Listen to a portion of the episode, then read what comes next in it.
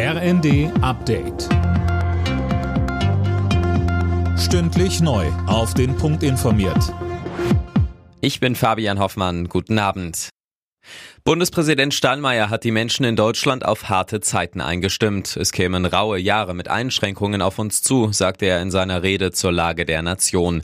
Der Staat lasse die Menschen nicht allein, etwa mit Entlastungspaketen. Er forderte aber auch eine gerechte Lastenverteilung. Es gebe viele wohlhabende Menschen in unserem Land. Sie müssen jetzt helfen, um die immensen Kosten der notwendigen Entlastungen überhaupt stemmen zu können. Sie müssen jetzt beitragen, um neue Ungerechtigkeiten zu vermeiden.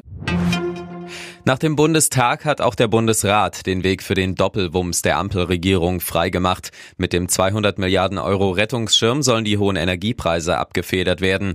Bei einer Ministerpräsidentenkonferenz mit Kanzler Scholz erwarten die Länder konkrete Finanzierungszusagen, beispielsweise für ein bundesweites ÖPNV-Ticket. Sachsen-Anhalts Regierungschef Haseloff. Ich möchte nochmal ermahnen, dass wir an dieser Stelle wirklich diese Erwartungen, die mit diesem sogenannten Doppelwumms verbunden sind, auch wirklich nicht enttäuschen. Wir müssen jetzt wirklich handeln. Es darf jetzt auch keine politischen Spielereien mehr geben.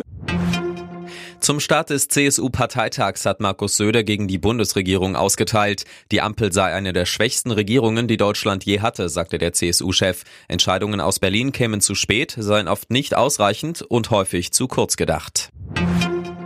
Im sächsischen Bautzen hat es einen Anschlag auf eine geplante Flüchtlingsunterkunft gegeben. Unbekannte Waffen am Morgen mehrere Scheiben ein. Im Inneren des Gebäudes brach ein Feuer aus. Verletzt wurde niemand. In dem Gebäude sollen demnächst bis zu 200 Geflüchtete unterkommen. Wenige Wochen vor dem Start der Fußball-WM hat Katar den deutschen Botschafter einbestellt. Grund sind Äußerungen von Bundesinnenministerin Faeser. Sie hatte die Menschenrechtslage in Katar kritisiert und die WM-Vergabe als schwierig bezeichnet.